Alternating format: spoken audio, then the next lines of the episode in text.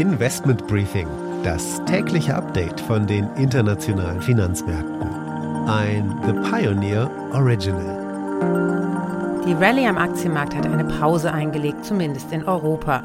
Die australische Zentralbank hat ihren Leitzins im Kampf gegen die hohe Inflation überraschend so stark angehoben wie seit 22 Jahren nicht mehr.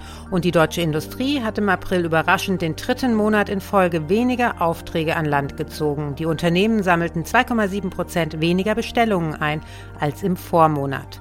Die japanische Währung Yen ist auf ein 20-Jahrestief gegenüber dem US-Dollar Dollar gefallen. Grund dafür die Divergenz der Geldpolitik. Und Boris Johnson hat das Misstrauensvotum zwar gewonnen, ist aber deutlich beschädigt aus der Wahl hervorgegangen. Damit einen schönen guten Morgen aus Frankfurt. Mein Name ist Annette Weißbach. Ich freue mich, dass Sie auch beim heutigen Investment Briefing mit dabei sind.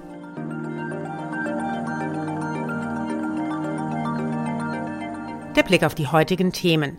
Wir blicken voraus auf die Europäische Zentralbanksitzung am Donnerstag und das zusammen mit Mark Wall, er ist Chief European Economist bei der Deutschen Bank Research.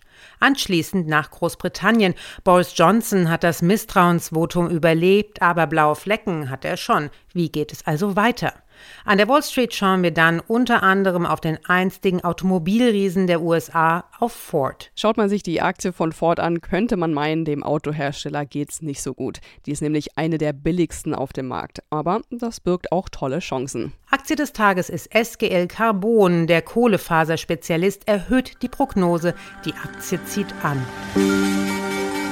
Das sind die Themen heute. Die komplette Ausgabe hören Sie als Teil unserer Pionierfamilie. Damit unterstützen Sie unabhängigen, werbefreien Journalismus. Alle Informationen dazu finden Sie auf unserer Webseite thepioneer.de und ich hoffe natürlich, wir hören uns schon bald in aller Ausführlichkeit wieder.